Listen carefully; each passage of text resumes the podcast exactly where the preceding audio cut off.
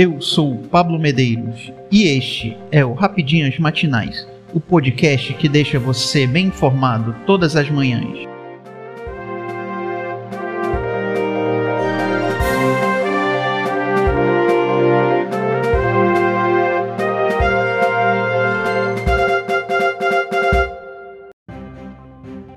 Hoje, 1 de julho de 2022, vamos às principais notícias. Senado aprova PEC que cria benefícios sociais até o fim do ano. Texto vai à Câmara. O plenário do Senado Federal aprovou nesta quinta-feira 30 a proposta de emenda à Constituição PEC que institui estado de emergência para permitir ao governo a criação e ampliação de programas sociais. A medida é adotada para que os pagamentos não violem a legislação eleitoral que proíbe a criação de benefícios destinados a pessoas físicas em anos de eleição. A proposta do relator Fernando Bezerra, ex-líder do governo na casa, foi aprovada em primeiro turno com 72 votos favoráveis, um contra e zero abstenções. Em segundo turno, o texto recebeu 67 votos sim, um voto não e nenhuma abstenção.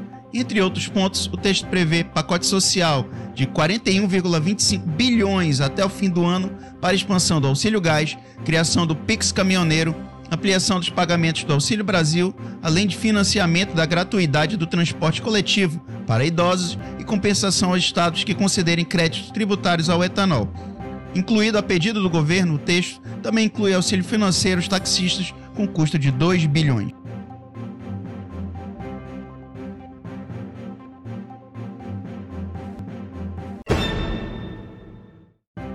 Ibovespa tem queda de 11,5% em junho, a pior em um mês desde março de 2020.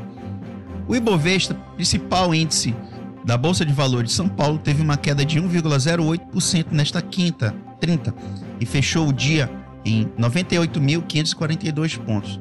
Com isso, a baixa total no mês foi de 11,5%, a pior desde os 29,9% de março de 2020 quando o Brasil foi duramente afetado pela pandemia de Covid. No ano, o índice cedeu 5,99%, apesar de ter tido bom desempenho até fim de março. Mais uma vez, a situação foi causada pelo temor de uma recessão global, com os aumentos nas taxas de juros e com a questão fiscal no Brasil, enquanto a chamada PEC Kamikaze, com custos de mais de 40 bilhões destinados a benefícios sociais, tramita no Congresso. Os gastos ficariam fora do teto de gastos. O Banco Central também admitiu nesta quinta de que a inflação ficará acima do teto da meta prevista para o ano.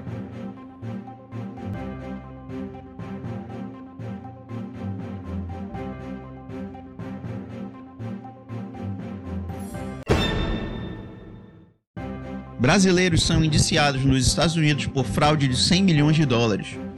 Três residentes do sul da Flórida, nos Estados Unidos, foram indiciados nesta quinta-feira 30 por um juiz federal sob a acusação de fazerem parte de um esquema global de fraude de criptomoedas, que gerou cerca de 100 milhões de dólares, 525 milhões de reais na cotação atual em receitas ilícitas, segundo a Procuradoria do Distrito Sul da Flórida. Emerson Pires, 33 anos, Flávio Gonçalves, da mesma idade, e Joshua Dave Nicholas, de 28, radicados na cidade de Stuart, foram acusados de conspiração para cometer fraude bancária conspiração para cometer fraude de títulos e os dois primeiros foram também acusados de conspiração para cometer lavagem de dinheiro internacional. De acordo com a acusação, os brasileiros Pires e Gonçalves fundaram a empresa Empire X, uma plataforma de investimentos em criptomoedas e de oferta de títulos não registrados. Pires e Gonçalves, juntamente com Nicolas, promoveram fraudulentemente a Empire X, ao enganar investidores sobre, entre outras coisas, um, um suposto bote comercial que alegavam poder gerar retornos garantidos para os investidores na X, disse a acusação em comunicado.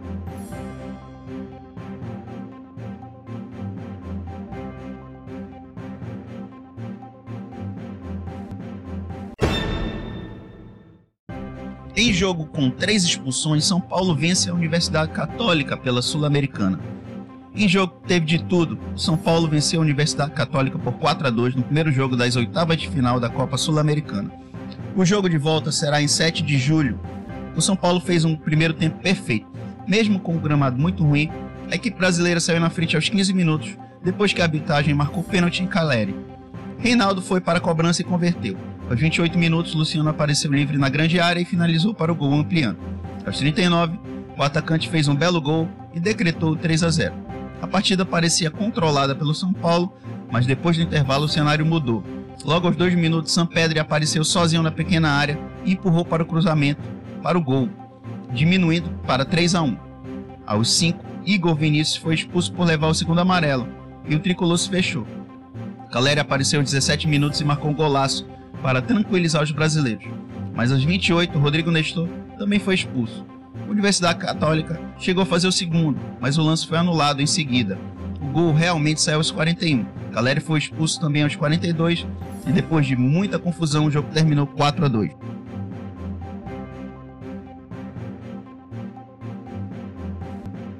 Eu sou Pablo Medeiros e este foi o Rapidinhas Matinais, o podcast que deixa você informado. Até mais.